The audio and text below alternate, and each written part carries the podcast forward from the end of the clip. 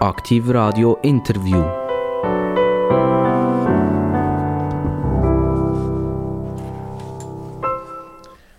Heute keine Politik, heute keine Wirtschaft, heute kein Kantonsrat, kein Nationalrat, kein Ständerat, kein Bundesratskandidat. Nein, wir dürfen heute wieder einmal, kann ich fast sagen, die Armee begrüßen. Recht herzlich willkommen bei Aktiv Radio, bei dem spannendsten Interview überhaupt in der ganzen Schweiz. Es sind die Interviews, die eine ganze Stunde lang gehen und wo viele denken, eine Stunde lang kann ich dem oder denen ja nicht zulassen. Das ist zum Gerne. Und wenn die Stunde fertig ist, dann kommen sie und sagen, könnt ihr nicht noch ein bisschen weitermachen? Ich begrüße ganz, ganz recht herzlich aus der Schweizer Armee der Divisionär Daniel Keller. Guten Tag miteinander. Divisionär Daniel Keller, Jahrgang 1963. Ihr seid so richtig mit drin eigentlich in der, in der Arbeitswelt. Drin. Äh, aber irgendwann ist, ist dann eigentlich halt auch die vorbei. Also Jahrgang 63, wenn ich jetzt das richtig ausrechne, ist etwa in fünf Jahren oder so ist dann mal Pension angesagt. Wie, wie schaut man dem entgegen, wenn man ein halbes Leben in der Armee verbracht hat, keine Zeit hatte zum Nachdenken, wüsste schon, was ihr machen würdet in etwa fünf Jahren? Nein, das weiß ich eigentlich äh, noch nicht so genau.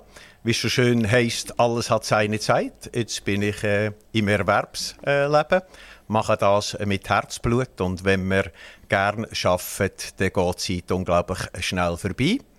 Aber ich habe nicht das Gefühl, dass ich einfach nur viel arbeite und durch das etwas würde verpassen sondern ich lebe, weil die Arbeit ein Teil des Lebens ist.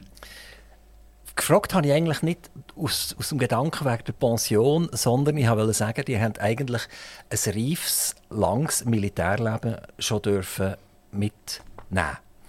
Wie hat sich die Armee verändert, seit ihr entschieden habt, dass ihr in die Armee einsteigt?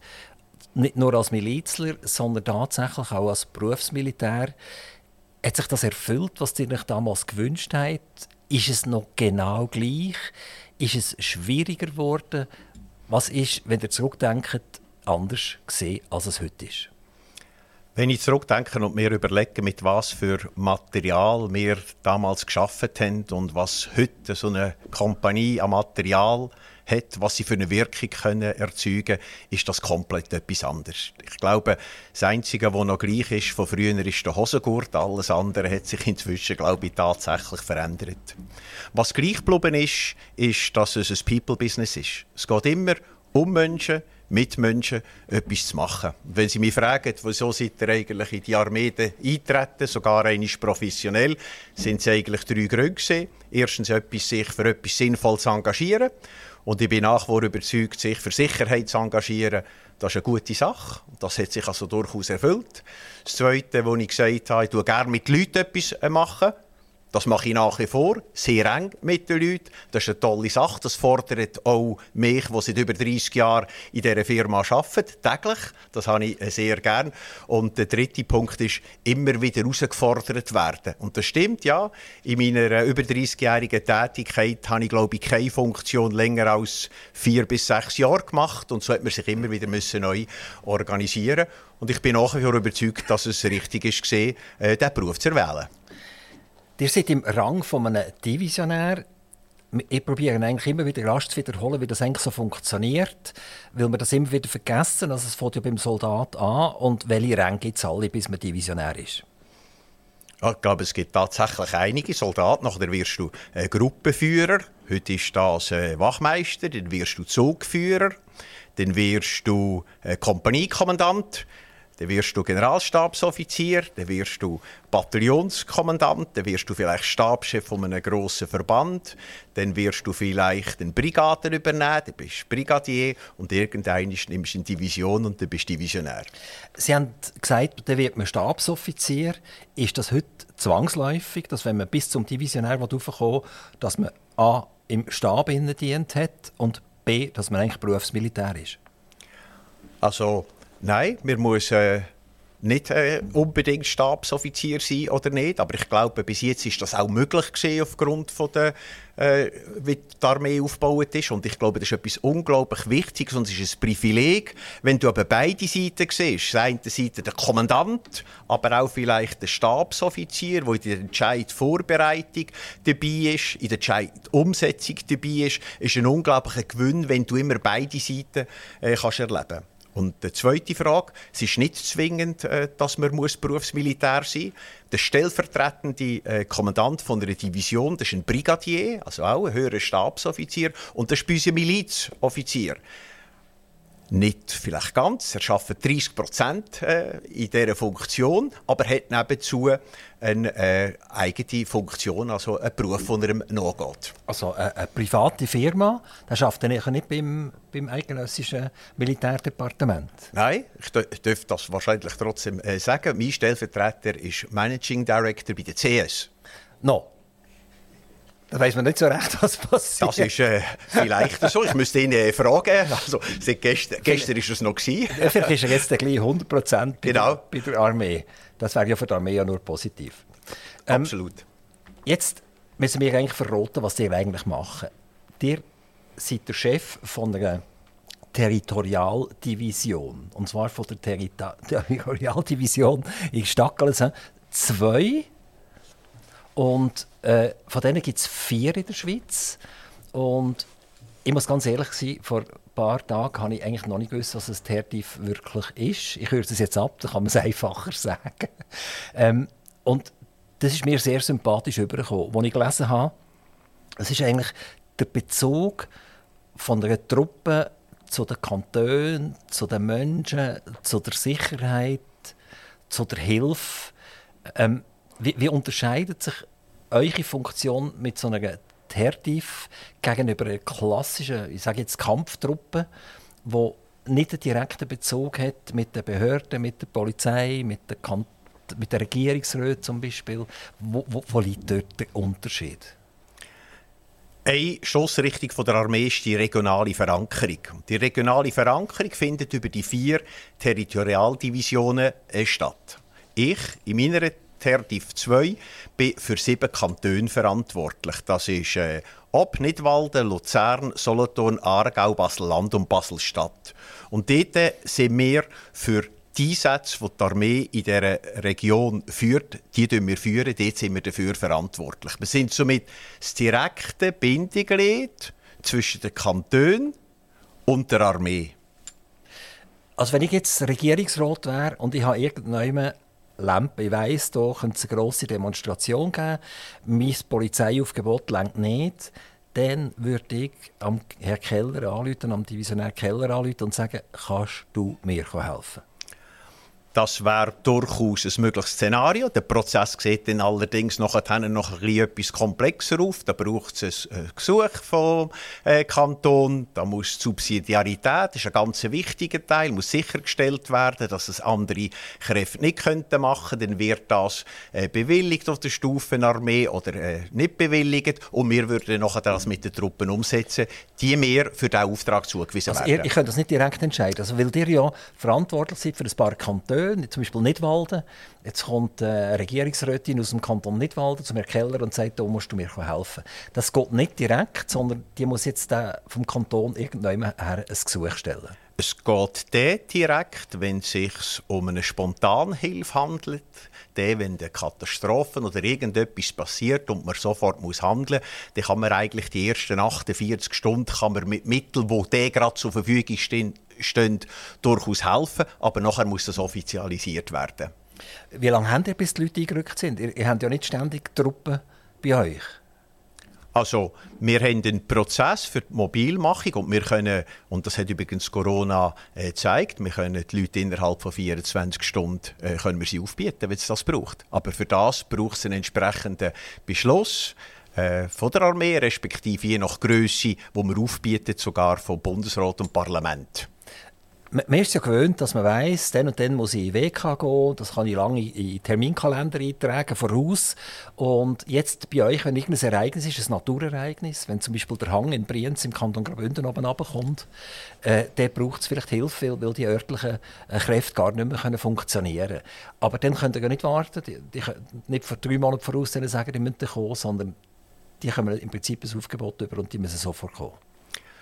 Also von Graubünden kommen die von der TER äh, die, äh, 3. Wenn sie in meiner Region ist, ist das tatsächlich äh, so möglich. Der, äh, Bundesrat und Parlament können sehr rasch entscheiden, wenn es ein Aufgebot von der Truppen braucht, das eine gewisse Größe übernimmt. Aber wir probieren eigentlich abgestuft vorzugehen. Wir schauen, gibt es äh, Profiformationen, die im Dienst sind. Wir schauen, gibt es äh, Durchdiener, die im Dienst sind, die man könnte einsetzen. Und so wird das eskaliert, bis man zuletzt sagt, jetzt muss man eigentlich Miliztruppen zusätzlich auch noch aufbieten.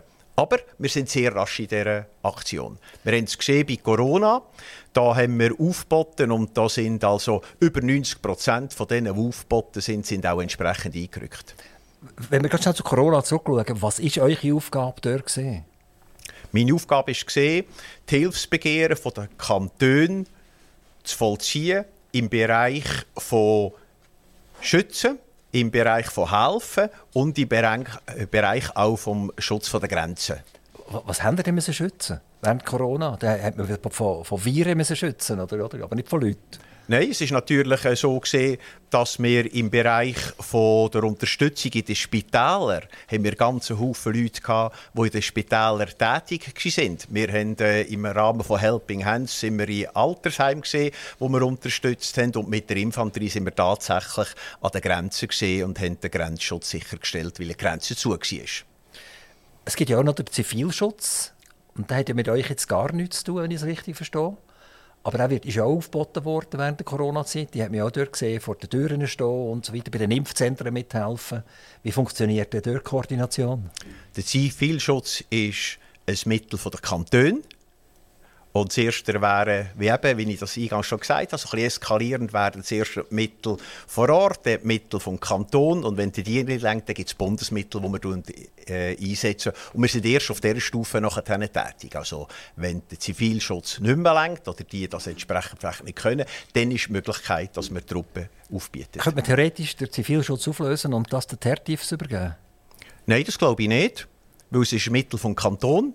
Und äh, was oben blüht, muss unten wachsen. Und darum ist in unserem föderalen System durchaus richtig, dass jede Institution, angefangen bei der Gemeinde, über die Region, Kanton bis Stufe Bund, über ihre Mittel kann verfügen, wo sie eben rasch, zielgerichtet und im Wissen um die Region kann, äh, zielgerichtet engagieren Herr Divisionär Daniel Keller, äh, Chef von der TRTIF 2, folgende Frage. Habt ihr schon mit dreijährig gewusst, dass ihr Berufsmilitär werden Nein. Mit äh, dreijährig wollte ich unbedingt äh, Polizist werden. Also vor allem mit dem Polizeiauto fahren. Das wäre so ein bisschen mit Traum gewesen, hat meine Mutter immer erzählt. Unser Vater war äh, von der Armee sehr angetan, ist aber der leider aufgrund von einem Unfall ab der OS oder in der OS entlassen worden, ist dienstuntauglich und darum ist bei uns daheim Armeethemen oder der direkte Erlebnis mit Armee ist eher bescheiden gewesen. Und wann hat das angefangen? Dass Militär plötzlich eine Rolle hat spielen bei euch? Also eigentlich angefangen hat es, indem unser Nachbar, der ist ein Berufsoffizier gesehen und da hat man etwa da in der Uniform gesehen und da hat man mit der Zeit ein bisschen gerade gelernt. Aber ich bin ja in meinem ersten Leben Lehrer gesehen, habe das Lehrerseminar äh, gemacht und da bin ich vielleicht in der Prioritätenliste hat mir die Armee nicht so unglaublich viel gesagt und ich bin der erst eigentlich über Stellungspflichtigen wirklich mit der Armee konfrontiert worden. Als erst als Milizler? Haben sie weitergemacht als Milizler, sind sie überzeugt worden, dass sie halt äh, Korporal werden, nachher Leutnant werden und dort hat es dann irgendwann angefangen zu tauen. Ist dann Tauwetter zugunsten von der Armee? Bezüglich der Priorisierung, was Sinnhaftigkeit ist, hat mir das Engagement als Milizler durchaus gezeigt, dass sich das Engagement für die Sicherheit, das ist etwas Sinnvolles und das ist etwas Gutes. Aber eigentlich bin ich eher zufälligerweise äh, Berufsoffizier geworden. Ich habe als junger Oberleutnant schon eine, eine Kompanie führen und dann ist irgendein bei einem Truppenbesuch ist ein damaliger Divisionär ist gekommen, hat mit uns geredet und hat gesagt, Sie wären doch auch noch Berufsoffizier. Und da habe ich dem gesagt, Sie können ja mir mal das Anmeldeformular äh, schicken. Und hat er mir das Anmeldeformular geschickt. Ich habe das ausgefüllt, habe das abgegeben. Dann haben die wieder angerufen und gesagt, äh, leider äh, haben wir für Sie in diesem Jahr keinen Platz. Und dann habe ich gesagt, ja, das ist für mich okay. Das muss auch nicht sein. Äh, ich äh, mache sonst äh, meine Laufbahn. Für mich ist das okay, super. Und dann war eigentlich mich erledigt. Gewesen. Und dann ist dann eigentlich zwei Monate später ist ein Telefon und gesagt, ja, wir hätten doch Interesse, wir hätten einen Platz, ob ich mich nicht vorstellen will. Da habe ich gesagt, jawohl, kann ich mich vorstellen. Das ist eines der ganz wenigen Vorstellungsgespräche, die ich hatte. Und es hat mich sehr beeindruckt. Es ist nämlich eine Viertelstunde gegangen. Nach einer Viertelstunde hat er gesagt, ich spüre Sie Interesse, ich auch Interesse, kommen Sie, wir gehen einen Kaffee trinken. Und das war das eigentlich unter Dach und Fach. Gewesen. Und so bin ich nachher ins Studium an der ETH. In welchem Grad sind Sie da eingestiegen? Als, als Oberleutnant. Als Oberleutnant? Jawohl. Also als, als Kompaniekommandant. Ich hatte schon eine Kompanie, gehabt, aber ich bin aufgrund des Alters noch nicht Hauptmann. Gewesen. Aber Sie haben gewusst, dass Sie Hauptmann werden? Ja. Sie werden auch im Milizbereich wären Sie Hauptmann ja, geworden? absolut. Sowieso? Hm? Ja. Und äh, wenn Sie jetzt zurückdenken, wo Sie wieder vor Ihre Truppe gekommen sind, plötzlich als, als Berufsmilitär, hat sich etwas geändert? Eure Kompanie hat ja plötzlich äh, einen Kompaniekommandant, der jetzt Berufsmilitär war und vorher war es ein Milizler. Haben die anders gedacht? Was die jungen Leute über alle Stufen gerne möchten, sind Leute, Persönlichkeiten, die überzeugen. Denen ist es gleich, ob ich Berufsoffizier, Schreiner, Doktor oder irgendetwas ist. Man muss als Mensch überzeugen. Diese Wahrnehmung äh, habe ich nicht festgestellt, dass man mich anders behandelt wäre oder ich anders gewesen wäre, als ich plötzlich äh, Berufsmilitär war. Wie ist es generell so in der Bevölkerung, wenn Sie müssen Ihren Beruf angeben müssen? Manchmal muss man das ja heute noch, oder? Man muss zwar nicht mehr angeben, ob man Männchen oder Weibchen ist, das darf man ja nicht mehr, aber den Beruf muss man halt immer noch angeben. Und dann geben Sie ja Berufsmilitär oder Divisionär, oder was ist Ihr Beruf? Also die genaue Funktion ist eigentlich höherer Stabsoffizier der also, Schweizer Armee. Das ist eigentlich die Funktion, das ist wo ich das rein, äh, höherer Stabsoffizier. Ich tue es immer äh, abkürzen mit HSO und dann ist Dann weiß niemand, was das ist, oder? Weiß es niemand genau, was das ist. Das ist so, genau. Und, äh, aber generell so draussen, also Sie, Sie sind irgendwann in einem Gespräch, in einer Beiz und so weiter und sagen noch, ich bin Berufsmilitär. Sehen die Leute das eher positiv oder sehen Sie das eher so ein bisschen mit einem Fragezeichen? Meine Frau ist äh, Lehrerin und das bedingt, dass ich ab und zu auch mit darf an Anlässen. Und die wissen ja nicht genau, was ich bin. Und dann reden wir das so ein bisschen miteinander. Und irgendwann kommt es immer, was machst eigentlich du? Und dann sagst du, ja, ich bin in der Armee. Und sehr oft ist es mindestens in diesem Umfeld, führt das zu einem leichten Schlucken. Aber durchaus immer positiv. Weil das Gros sagte mir, wir hätten nie gedacht, dass du das machst. Meine Gegenfrage ist immer, was habt ihr denn gedacht, was wir äh, sind? Und ich glaube, das ist schon vielleicht eine, Änderung von den letzten 30 Jahren, wo man feststellt, Leute muss man können an die Hand nehmen, man muss sie irgendwo herführen, man muss sie können überzeugen. Und wir haben doch festgestellt, das Argument laut Vortragen ist äh, kein äh, Garant, dass es dann auch zieht. Herr Divisionär äh, fragt zu Ihrer Frau. Und zwar, Ihre Frau Vanessa macht etwas mit Schulbegleithunden. Und das hat mich, auf dem Internet habe ich das gefunden, das hat mich mega fasziniert. Das heißt, wenn ich es richtig verstanden habe, dass sie Hunde, die mitkommen in die Schule und dort äh, einen, einen anderen sozialen Touch herbringen. Also Kinder, die vielleicht das allererste Mal einen Hund streicheln, die das allererste Mal das Gefühl für ein Tier bekommen. Ähm, wie ist Ihre Frau dazu gekommen? Äh, meine Frau ist Lehrerin für integrative Förderung. Sie ist in einem Haushalt aufgewachsen, wo sie immer Hunde und Tiere hatte, aller Art. Und meine Frau hat eine grosse Affinität äh, zu Tieren. Wir haben übrigens auch in meiner Kindheit einen Hund gehabt. Und wo wir eine, wir eine Katze hatten, und die ist 17 geworden und die ist die gestorben. Und dann hat meine Frau immer äh, geträumt, dass sie einen Hund hat. Und äh, da sie arbeitet, hat sie gesagt, sie möchte gerne einen Hund wo man auch kann, tatsächlich mit dem etwas kann, weil ein Hund für nur daheim, das ist äh, nicht gut. Und dann sind wir in Kanada gesehen, haben den Flug verpasst, sind dann äh, dort auf dem Flughafen länger sitzen geblieben und dann hat sie einen Hund gesehen, einen Labradudel, und hat gesagt, so einen Hund mu muss sie haben. Und dann haben wir den Hund genommen und sie hat eine zweijährige Ausbildung gemacht, das geht zwei Jahre. Das wird jährlich einig zertifiziert, dass man einen Schulbegleithund haben darf. Und der Schulbegleithund tut sie mehrmals wöchentlich in die Schule begleiten. Und seine Aufgabe ist eigentlich, wie Sie das schon gesagt haben, so ein bisschen den sozialen Kontakt sicherzustellen, aber durchaus auch Wert und Achtsamkeit in eine Klasse hineingeben. Also wenn der Hund dort ist, hat meine Frau fast keine, nein, sie hat eigentlich kein Problem in Disziplin, weil man nimmt Rücksicht auf ihn. Der Hund tut auch äh, ganz klar mitschaffen, äh, in der Mathe, im Lesen. Oder ein Kind, das Mühe hat zu lesen, wenn es auf dem Divan einem Hund vorlesen und der Hund zulässt und das Kind anschaut und nicht kritisiert, jetzt hast du wieder einen Fehler im dritten Satz gemacht, sind das Erfolgserlebnis für das Kind, das der Mensch gar nicht herbringt. Und darum ist es so wertvoll in der Schule. Wie sind Sie auf einen Labradudel gekommen? Der Labradudel ist ja eine relativ moderne Form, einmal bei uns. Also ein Labrador und ein Pudel. Für mich sieht er mehr aus wie ein Pudel als wie ein Labrador. Ähm, wie, wie, ist man auf den gekommen? Ist das ein Zufall gewesen, dass Sie den in Kanada einfach mal gesehen haben?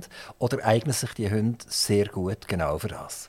Also es ist beides. Äh, meine Frau hat äh, im daheim oft Labrador gehabt. Äh, wo wir über Hund diskutiert, hat sie viel gesagt, sie will gerne einen Pudel.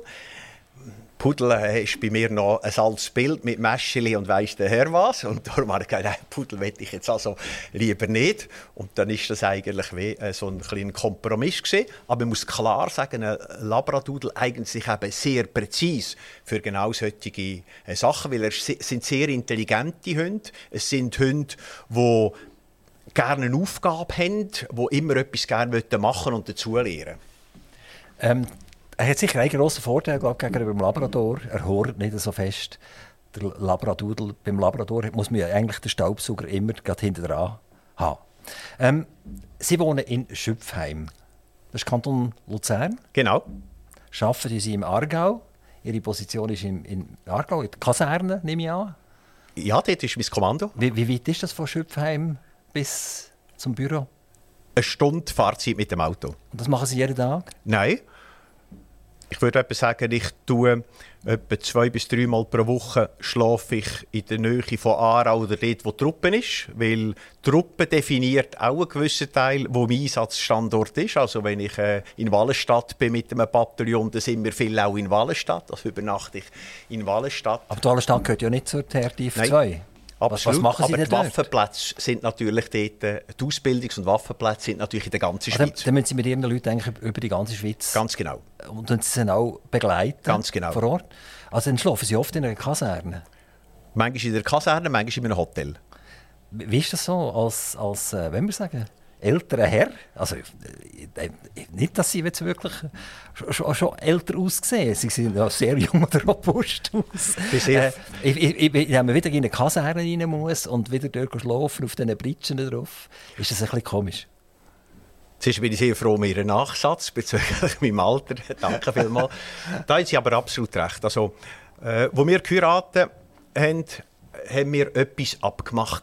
Und das ist gesehen, dass ich gesagt habe, wenn ich nicht hier sechs Stunden daheim sein kann, dann fahre ich in der Regel heim.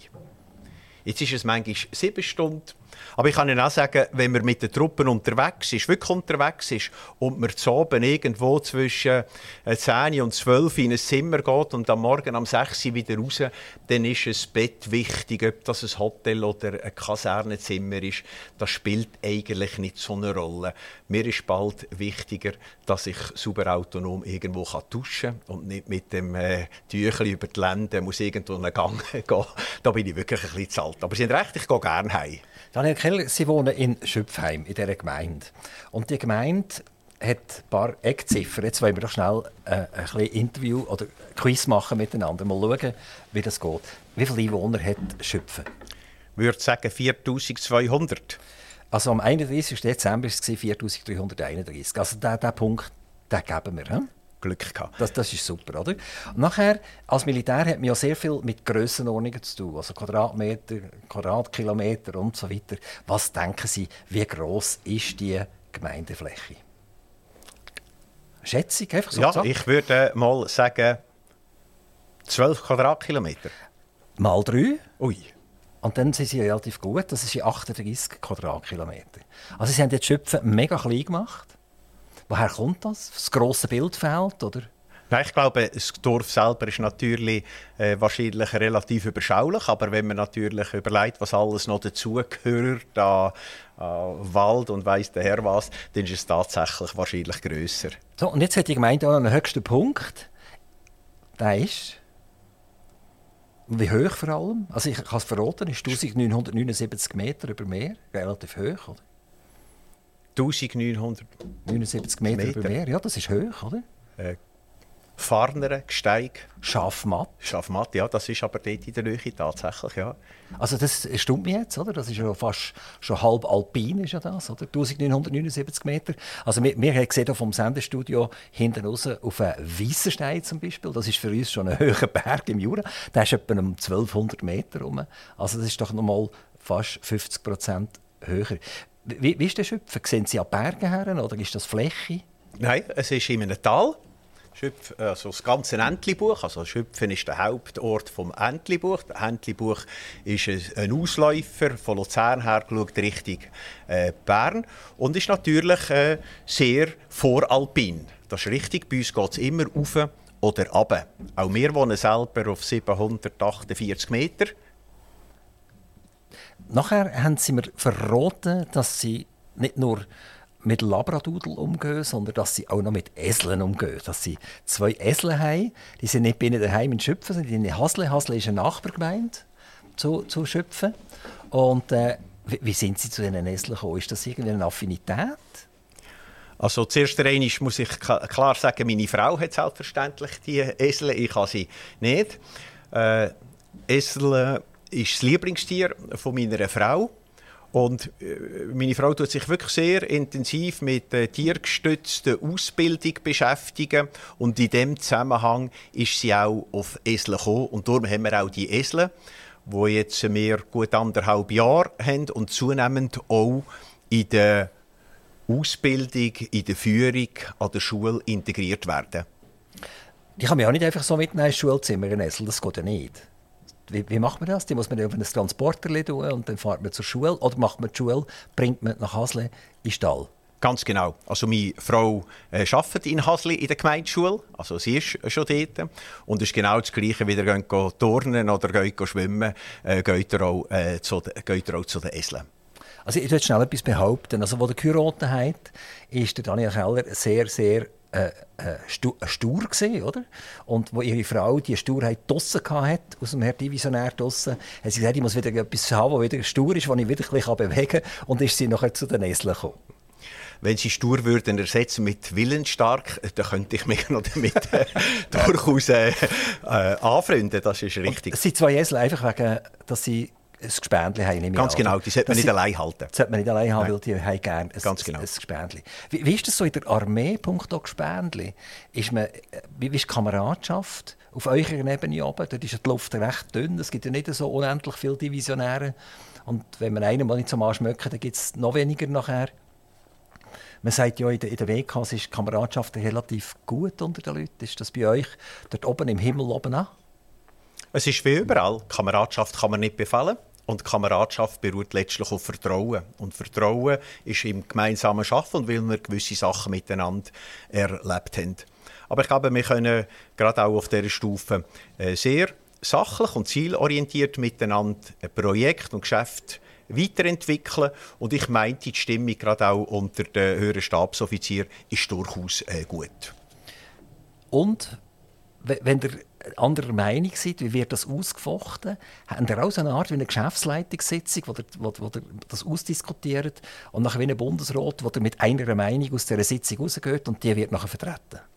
Ich glaube, das ist ein, ein ganz wichtiger Teil, ganz allgemein in der Führung auch von der Armee, dass wir Sachen intensiv diskutieren. Und bevor nicht ein Entscheid getroffen worden ist, gilt es sich auch aktiv einzubringen. Und erst wenn jemand etwas entschieden hat, dann tun wir uns nachher entsprechend daran halten. Oder ich, ich sage immer ein bisschen, äh, das Gleiche. ist wie bei der Feuerwehr. Oder? Wenn es brennt, müssen wir nicht mehr diskutieren, wie wir einen Schlauch ausrollen. Aber wenn es nicht brennt, ist doch durchaus wichtig, dass wir über alle Stufen uns überlegen, wie kann man einen Schlauch optimal ein- und ausrollen. Und so läuft das bei uns auch. Und mir die zweite Frage vielleicht sagen, äh, die TER, äh, Tiefe, die vier, die sind im Kommando Operationen unterstellt. Also wir haben das Kommando, das alle Einsätze in der Schweiz führen. Das ist das Kommando Operationen und wir rapportieren im Kommandant oder im Chefkommando Operationen rapportieren. Und dort haben wir eine Art Geschäftsleitung. Wir sagen dem Führungsrapport, wo sich die entsprechenden Chefs jeweils alle vier bis sechs Wochen treffen. Und wie muss man sich das vorstellen? Das gibt eine Traktandenliste, die, die voraus bekommt und das wird nachher abgehandelt. Genau. Ganz genau. Also, Aber wie eine Geschäftsführungssitzung? Ganz genau. Genau gleich. Ganz genau. Und es kann jeder muss, es wird erwartet, dass jeder sich einbringt, dass jeder seine Meinung äh, tut, äh, äh sagen und das ist nicht irgendwo eine Befehlsausgabe. Die TERTIF 2, das haben Sie uns gesagt, das ist Luzern, Obwalden, Nidwalden, Solothurn, Basel Stadt und Land und der Aargau. Und Sie selber sind ein Luzerner. Wie, wie, wie, sehen Sie das so? Wie hängt die, die TRTIF 2 eigentlich wirklich zusammen? Ist das spontan einfach mal so festgelegt worden? Oder haben die Luzerner mit den Aargauer nicht nur eine Grenze, sondern sind die auch wesensverwandt? Gehören die Solothurner auch noch so ein bisschen dazu? Baselstädter, naja, die sind jetzt hinter dem Jura also weit weg kann man sagen. Also wie, wie kommt das zustande, dass man die Kantone zu einer TRTIF 2 gemacht hat? Ich glaube, vorweg müssen wir sagen, das ist einfach eine unglaubliche Stärke von der Schweiz, dass es eigentlich in gar keinem Bereich ganz absolute Grenzen gibt. Es gibt keine sp absoluten sprachlichen Grenzen, es gibt keine Religionsgrenzen, es gibt keine absoluten wirtschaftlichen Grenzen. Und weil die Grenzen überall so ein bisschen überhangen, gibt es in der Schweiz formal einen guten äh, Zusammenhang. Aber um eure Frage zu beantworten, das ist, das ist historisch in dem wir eigentlich einmal die Aufstellung hatten. Wir hatten äh, vier Feldarmeekorps und die vier Feldarmeekorps hat man in, in Kantone äh, eingeteilt äh, zu machen. Also sind drei Feldarmeekorps und das Gebirgsarmeekorps, also vier äh, Korps sind gesehen. Und das hat man mal so definiert, auch von der Größe, aber auch ein von der Idee. Oder? Wenn Sie jetzt bei mir schauen, ist es äh, Nord-Süd-Achse ab der Zentralschweiz bis in Norden nur ist es eigentlich die Achse, die uns sehr, äh, sehr hat. Und dann haben wir eigentlich die West-Ost-Achse, die Abschnitt von dieser Achse, wo wir unglaublich äh, viele Infrastrukturen, äh, Logistikcenter haben. Das ist alles so ein bisschen in diesem äh, Raum. Ihr habt den Jura mit drinnen. Luzern ist Grenze, da kommen nachher die Alpen dann irgendwann, das gehören, aber die gehören nicht mehr zu euch. Also, wenn, wenn in den Alpen etwas passiert, wer geht da? Also, äh, wenn Sie Obwalden anschauen, die haben durchaus auch noch etwas, ein bisschen, äh, Alpen, Luzern ein bisschen, Nidwald hat auch noch etwas, ein bisschen, es sind Kantonsgrenzen, die bestimmen, wer wo Einsatz geht. Und wenn es mal grenzüberschreitend ist, weil ja sehr viele Probleme nicht zwingend an einer Grenze äh, stoppen, dann muss man da miteinander äh, besprechen und dann wird das geregelt. Also im, im Ernstfall würdet ihr vier miteinander diskutieren, das machst jetzt du und das mache ich mit meinen Leuten? Ich gehe davon aus, dass das noch eine Stufe höher auf der Stufe Armee mitdiskutiert wird und dann würden wir eine gute Lösung finden. Wie, wie ist die Jura anzuschauen? Also wir haben den Belchentunnel, um, um hinterher zu kommen. Und sonst wird es schon fast schwierig, oder? Dann muss man das Balstel über die, über die Jurahöhe über. Ist das, ist das eine Schwierigkeit für eure Truppen? Oder? Die müssen ja ganz viel Material können transportieren Die Frage ist, wo ist das eingelagert? Und wie kommt das, wenn in Basel etwas wäre? Nehmen wir jetzt an, grober Chemieunfall oder so etwas, wo, wo ihr müsst helfen Also wenn Sie den ganzen äh, Jura-Raum anschauen, in meinem Raum haben Sie 36 Übergänge oder Durchgänge oben oder unten können durchgehen, also ziemlich, äh, ziemlich viel. Äh, das vom Material, das beurteile ich nicht als ein ganz äh, grosses äh, Problem, weil ich hoffe, wir sind so früh unterwegs, dass wir nicht irgendwo kämpfend müssten uns auf Basel äh, für be, äh, begeben. Was sicher eine Herausforderung ist, gerade auch in dem äh, gebirgigen oder hügeligen Umfeld, das sind sehr oft Verbindungen. Das ist nicht immer ganz einfach, äh, Verbindungen zu halten mit den Gerätschaften, die wir bei der Übermittlung haben, weil es eben äh, auf und ab geht. Was macht ihr, wenn ein Belchentunnel zusammenkracht? Wo geht ihr durch? Es geht ja äh, über Ihr könnt über das Ding gehen, über das äh, Fricktal, also hinten durch äh, könnt ihr äh, gehen. es gibt also eben 36 Möglichkeiten, kann ich Ihnen also ist sagen. Das, aber ich meine, das ist irgendwie geplant, das heisst Anschlag auf den Belchentunnel, dann machen wir das und das und das. Wenn Bedrohung sagt, dass das ein Problem könnte sein, dann ist auch geplant, was man macht, wenn äh, das nicht mehr passierbar ist. Als, als TIF habt ihr ja vor allem helfen, schützen als oberste Priorität und Kämpfen ist eine sekundäre Priorität. Das heißt, wenn ihr, damit ihr helfen und schützen müsst kämpfen, dann müsst ihr halt dann kämpfen. Aber das ist, habt ihr wahrscheinlich Gott sei Dank nie erlebt in eurer Militärkarriere, sondern ihr habt es immer können beim Helfen und Schützen können sein. Es gibt die ganz grossen Ereignisse, wir kennen alle Davos, wo, wo, wo das WEF ist und wo man äh, über viele, viele Jahre die Diskussion hatte, soll man die Armee einsetzen, ja oder nein. Ich glaube, das ist ein bisschen verklungen, es interessiert fast niemand mehr. Vielleicht ist auch das WEF nicht ganz so interessant, wie es mal gesehen ist, allenfalls. Ihr habt äh, äh einen Kongress in Basel, einen sehr äh, grossen Kongress, äh, einen Zionistenkongress, und habt dort müssen schützen und, und helfen. Ähm, wie, wie kann ich mir das vorstellen? Das wisst ihr ja lang voraus, dass ihr das machen müsst. Und ihr dort die Leute aufbieten, kommen die Leute gerne an solche Anlässe? Oder, oder sagen sie eigentlich, das ist nicht der Armee ihre Aufgabe? Also vorab äh, ist ganz wichtig zu sagen, dass wenn ich jetzt also die letzten zwei, drei Jahre anschaue, hat man mir immer zwei Fragen gestellt. Während der Pandemie hat man mir gesagt, müsste sich jetzt die Armee nicht vermehrt äh, auf Gefahren wie Pandemien ausrichten.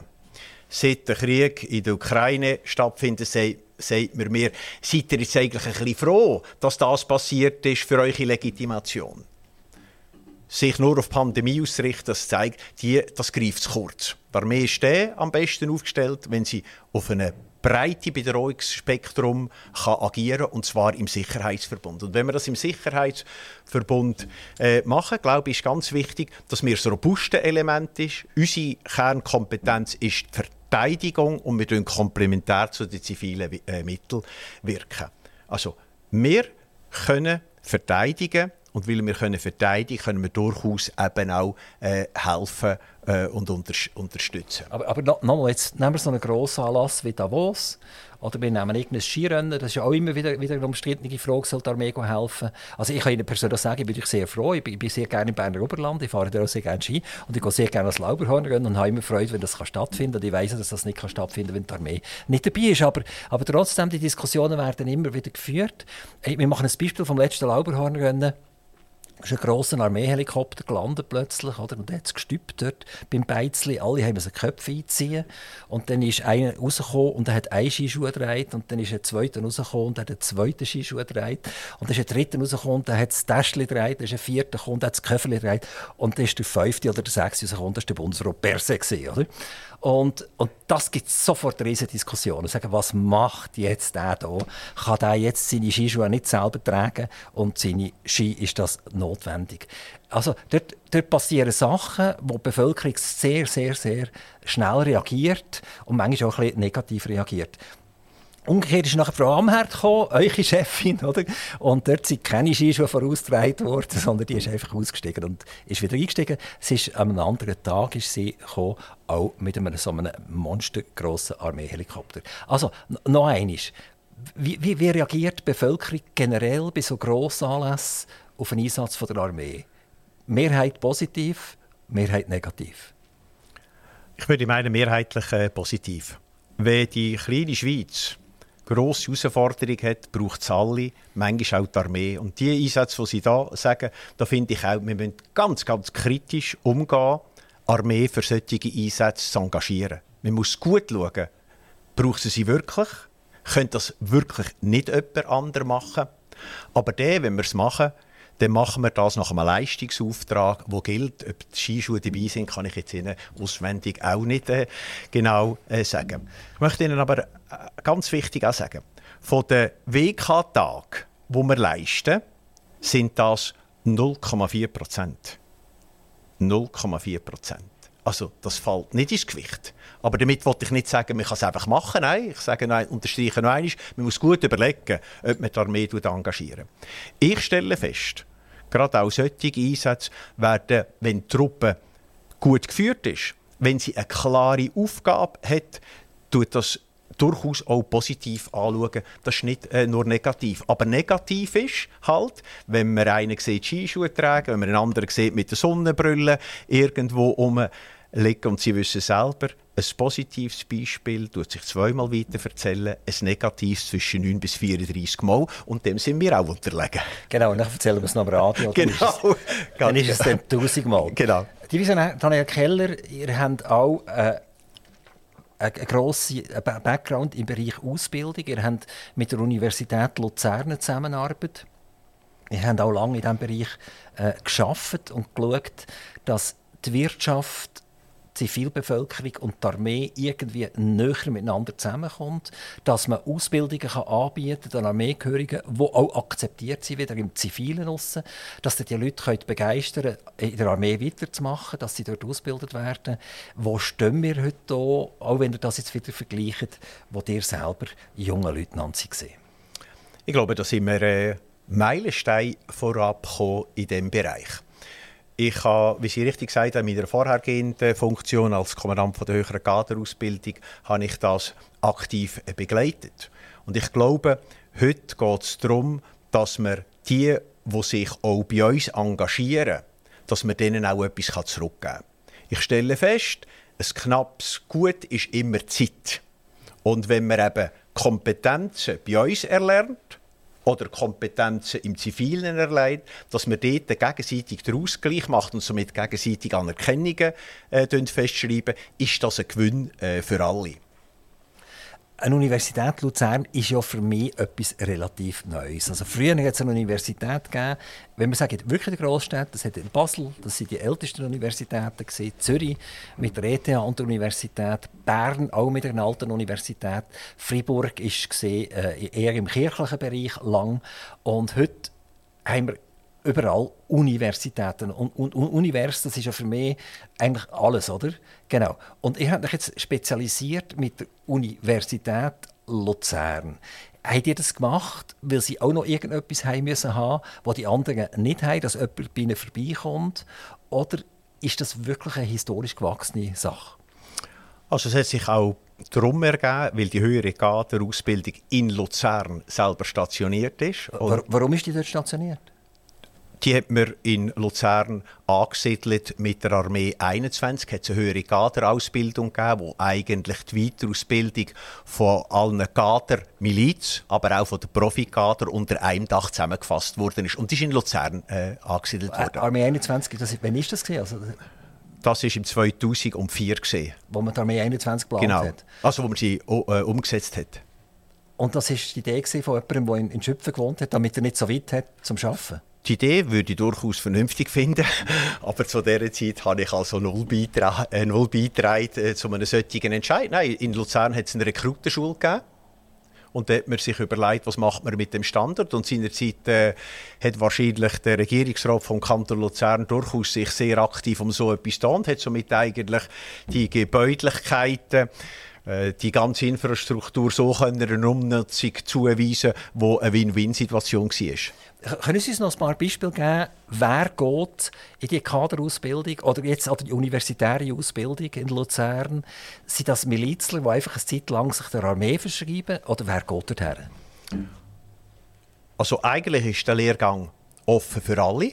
Also es gibt verschiedene Lehrgänge und ich möchte vielleicht noch an dieser Stelle äh, zu sagen, das ist jetzt einfach ein Engagement mit der Uni Luzern, aber wir haben auch mit der Uni Genf hat man, äh, hat man Sachen, die wir machen, mit der Universität respektive mit der Fachhochschule äh, in Graubünden. Das ist nicht ein Einzelangelegenheit. Oder im, Bereich von der Ausbildung von der Berufsmilitär schaffen wir sehr eng mit, mit der ETH zusammen. Also es ist nicht eine einseitige Beziehung nur mit einer Uni Universität, sondern wir sind sehr äh, breit aufgestellt. Aber wer geht in die Ausbildung? Die Aus in die Ausbildung, wir haben aktuell mehrere Lehrgänge, die man machen kann. Zum Beispiel die, die Kompaniekommandant werden Die können ein CAS machen mit noch etwas zusätzlichen Stunden, wo wir ihnen anbieten über das Wochenende, damit sie einen Abschluss in einem CAS haben mit der Universität äh, Luzern. Das sind angehende Kompaniekommandanten. Ah, das sind begleitende universitäre Studien? Ja, es gibt, es gibt ja klare Richtlinien, wenn etwas universitär anerkannt wird das gilt es einzuhalten und dann ist das eben ein Joint Venture zwischen der Uni Luzern und der äh, Armee. Und wer Berufsmilitär macht und will weitermachen, der geht an die ETH? Ich glaube, es ist wichtig, dann zu sagen, wenn du in der Armee möchtest vorwärts gehen, machst du einen Milizweg. Das hat mit dem Beruf nichts zu tun. Also bis, bis ich Brigadenkommandant war, bin ich in Weg gegangen, wie jeden anderen auch. Und mein Fortkommen in der Armee ist ausschließlich von meiner Miliztätigkeit abh abhängig. Und das ist mir auch wichtig. Wir sind in der Milizarmee, das gilt für Profi-Militär, aber auch für jeden anderen. Aber, auch. aber dort hat schon immer, oder, also wie ich mal zurückdenke, Studienlehrgänge genau. für Berufsmilitär genau. angeboten. Genau. Und ich nehme an, das funktioniert immer noch so. Das ist so. Sie selber haben ja die Schule gemacht. Absolut. Und dann haben Sie nicht nur DTA gemacht, sondern ich glaube, auch eure Kollegen gehen an die NATO Defense College. Das gehört so dazu, oder? Macht man das einfach, weil das Spass macht? Oder lernt man dort auch etwas?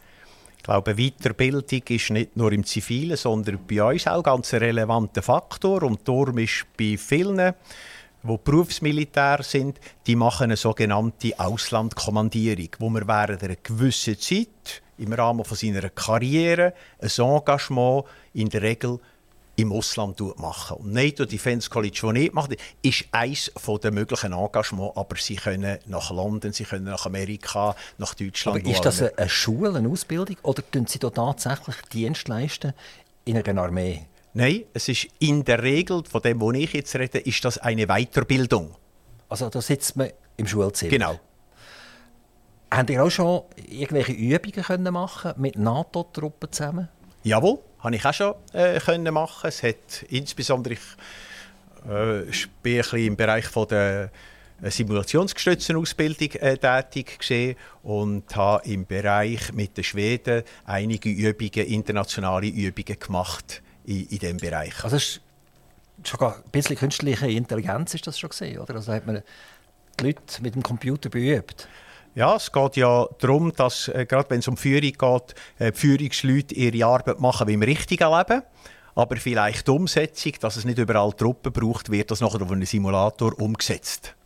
Und ist das rein technisch zu verstehen, also indem man lernt das Flugzeug fliegen oder irgend so etwas, oder wird die tatsächlich beübt, indem man muss Truppen einsetzen und zum richtigen Zeitpunkt die richtigen Truppen einsetzen? Ja, also ich tue Sie sehr gerne mal einladen an die höhere Kaderausbildung, ist äh, der Führungssimulator an der Generalstabsschule. Dort werden Sie das sehen und können sagen, wer dort beübt wird. Und ich werde übrigens in Kalenderwoche 46 selber wieder als Divisionskommandant beübt.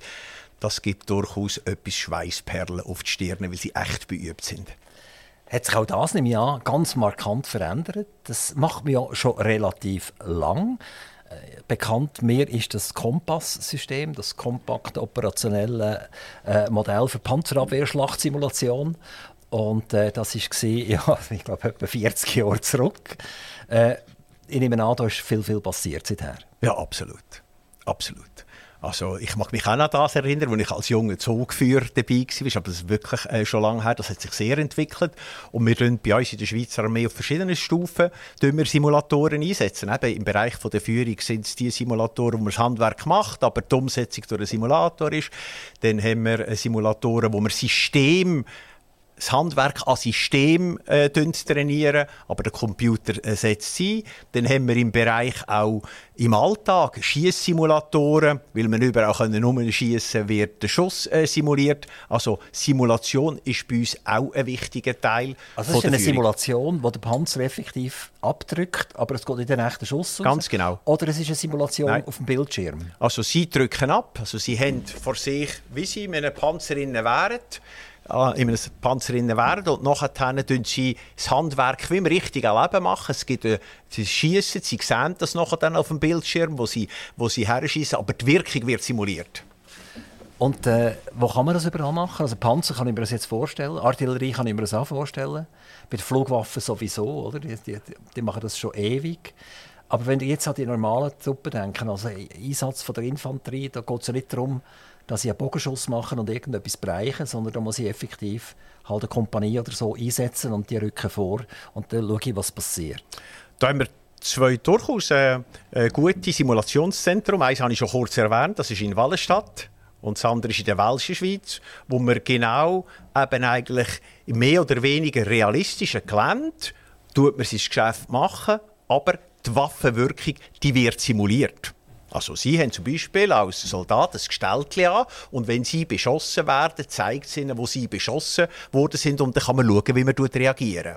Also wir haben für alle Bereiche ist entscheidend zu sagen, was man eigentlich, was ist das Ziel von dem, was wir trainieren und dementsprechend wird ein Simulationssystem eingesetzt. Und wenn wir jetzt zur Beübung gehen vom Kompaniekommandant oder noch höher oben, dann wird so eine reine Bildschirmaufgabe, dann wird ja simuliert, sie sind in einem Bunker innen und dann setzen sie die virtuellen Truppen einsetzen. Auch das kann ich mir vorstellen, ist hochspannend. Absolut. Ich glaube, bis und mit Kompaniekommandant und äh, sogar auch Bataillon, das hat man möglichst äh, realitätsnah in der Realität trainieren, so Bataillonsstufen und höher. Da ist es auch eine ökonomische Frage, ob man alle Truppen engagieren will. Da ist wahrscheinlich eine Simulation durchaus zielorientierter. Wieso gibt es nicht mehr Frauen in der Armee? Also die Frauen haben jetzt, glaube ich, 30 Jahre die Möglichkeit, in die Armee zu kommen. Und es ist freiwillig. Bei uns Männern ist es nicht ganz freiwillig. Also man muss sich mal ausheben und dann wird entschieden, woher dass ich gehe und ob ich gehe. Umgekehrt, bei den Frauen ist es eine totale Freiwilligkeit. Die werden nicht aufgeboten an eine Aushebung, zwangsläufig, sondern ich kann einfach entscheiden, ja oder nein. Und es ist ja immer noch einfach fast verschwindend klein, glaube die Menge von, von, von der Frauen. Ähm, wieso ist das so? Also wir haben das Ziel, wir wollen gerne äh, bis etwa 20, 30, 10 Prozent äh, der Frauen erreichen, damit es zur Natürlichkeit wird, wenn die Frauen bei uns äh, Dienst leisten. Sie haben den Hauptgrund gesagt, es ist freiwillig. Es ist freiwillig. Also das würde bedeuten, also wenn wir die Armee würde freiwillig machen in der Schweiz, dann hätten gar keine Leute mehr. Ja, ich glaube, äh, ein Opportunität ist durchaus äh, gegeben. Ich, ich habe es Ihnen anfangs gesagt, wenn mir mehr mit 20 gesagt hat, willst du gehen, willst du nicht gehen, bin ich jetzt also nicht absolut sicher, für was ich mich äh, entschieden hätte. Es gibt gewisse Bürgerpflichten, die man macht. Ob es sinnvoll ist, dass die Frauen auch eine Pflicht haben, das ist ein politischer Entscheid, den man muss entscheiden muss. Was mir auffällt, ist, dass auch die jungen Frauen durchaus äh, interessiert sind. Und darum finde ich all die Kantone, die sich jetzt engagieren für einen obligatorischen Tag, wo man sich um die Sicherheit kümmern, wo eben Armee, Polizei, Feuerwehr, all die Sicherheitsorgane mal vorgestellt werden, das ist schon, wäre schon ein wesentlicher erster Schritt, dass die Frauen überhaupt damit kontaktiert werden. Aber heute dem Arbeitgeber sagen, darf ich morgen an, eine, an, eine, äh, an einen Orientierungstag gehen, dann musst du als, als Frau stark sein. Du musst dich nämlich das erste siebenmal entschuldigen, wieso ist das nötig, musst du das? Und ich glaube, das ist auch sehr viel hat damit zu tun, dass die Frauen gar nicht eigentlich eingeladen und natürlich sich dürfen mit Sicherheit auseinandersetzen. Es ist jetzt gerade eine Statistik herausgekommen, wo ein paar tausend Studienabgänger äh, interviewt worden sind, ob sie Karriere machen oder nicht. Also es sind Frauen gesehen, oder? Und hat der grösste Teil gesagt, nein, ich will gar keine Karriere machen. Eigentlich ist es für mich so gut, wie es ist, oder? Wenn wir aber die Menge von der Berichterstattungen über, über Frauen und Genderproblematiken und so weiter hören, dann könnte, dann könnte man davon ausgehen, dass im Prinzip 99 von 100 Frauen wollen Karriere machen und einfach eine lädt man nicht. Ähm, wie, wie sehen Sie das? Eigentlich ist ja die Freiwilligkeit, die wir jetzt bei euch sehen, und sie wird nicht gepackt, widerspricht. Und nein, zeigt eigentlich genau die Statistik. Eigentlich ist man relativ bequem und man nimmt den Weg, wo einem nicht so viele Steine weggelegt werden. Heute haben die jungen Leute unglaublich viele Opportunitäten und sie können wählen und in einer Wahl, äh, wenn man so viel Wahl hat, dann muss man sich auch damit abfinden, dass die Leute tatsächlich Wahlen treffen.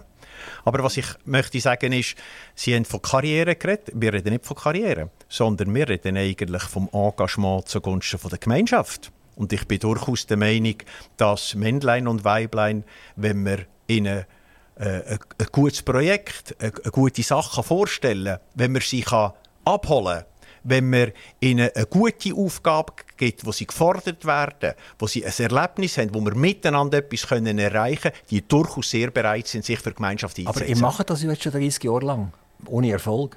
Wir machen es ja jetzt primär bei den Männern. Die Frauen haben wir äh, noch weniger bei uns äh, dazu. Und Karriere, ich muss schon sagen, ich bin also relativ lange in dieser Armee selber gesehen, bis ich dann wirklich auf einer Stufe war, wo man gesagt hat, du hast Karriere äh, gemacht, oder? Und wenn man jetzt weiss, dass eigentlich seit, äh, äh seit 2004, äh, seit also 20 Jahren eigentlich äh, die Frauen und Männer den gleichen Weg machen, ist es auch ein bisschen logisch, dass es noch nicht eine grosse Anzahl in höheren Funktionen hat, die tatsächlich vielleicht auch als äh, Leuchttürme können unterwegs sein können. Noch ganz kurz ein Themenwechsel: Politik und Armee.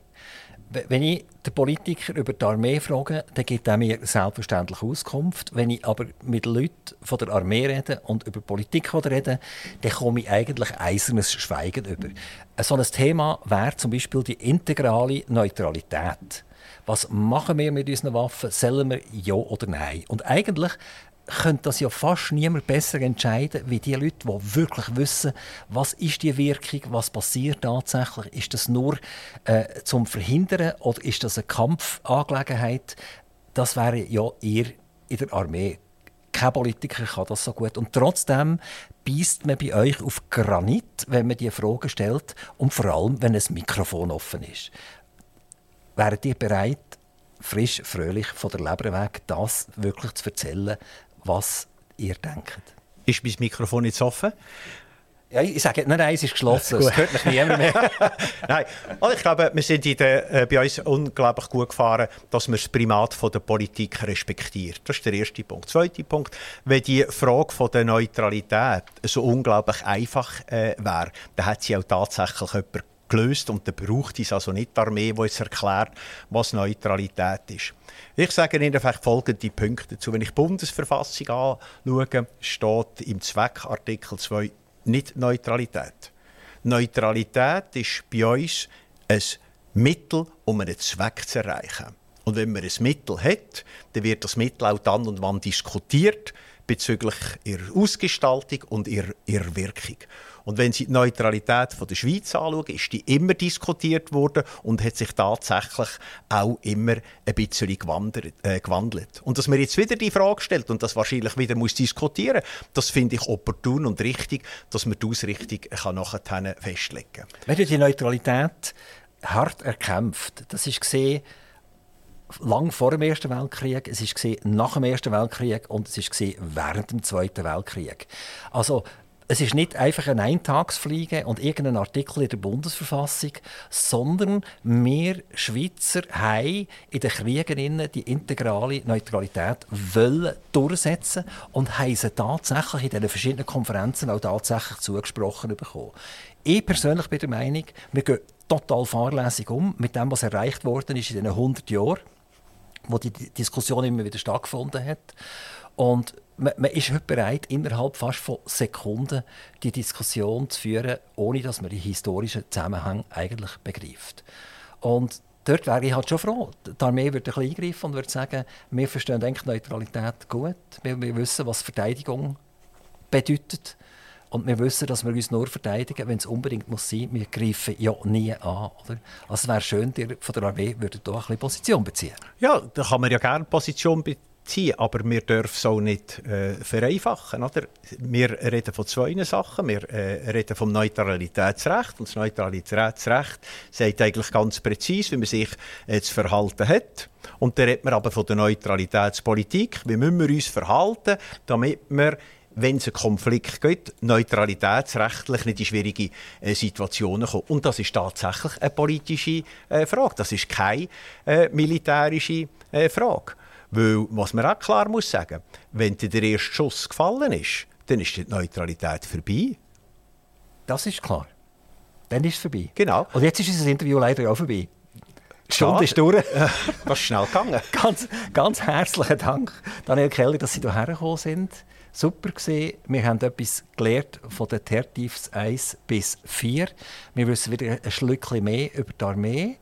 Und ich wünsche euch viel, viel Erfolg im weiteren Geschehen mit der Armee und vor allem zusammen mit der Politik. Ganz herzlichen Dank und allen alles Gute. Aktiv Radio Interview.